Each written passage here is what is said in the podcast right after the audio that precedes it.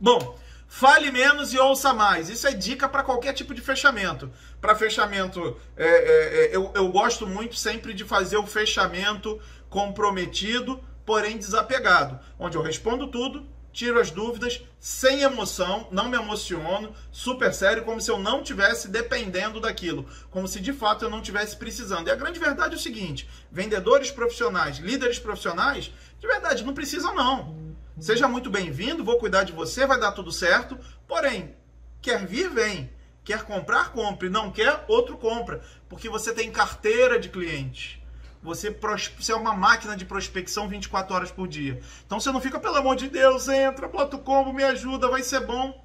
Você não tem nem dignidade. Eu nunca trabalharia com uma pessoa que pede, por favor, me compra para me ajudar.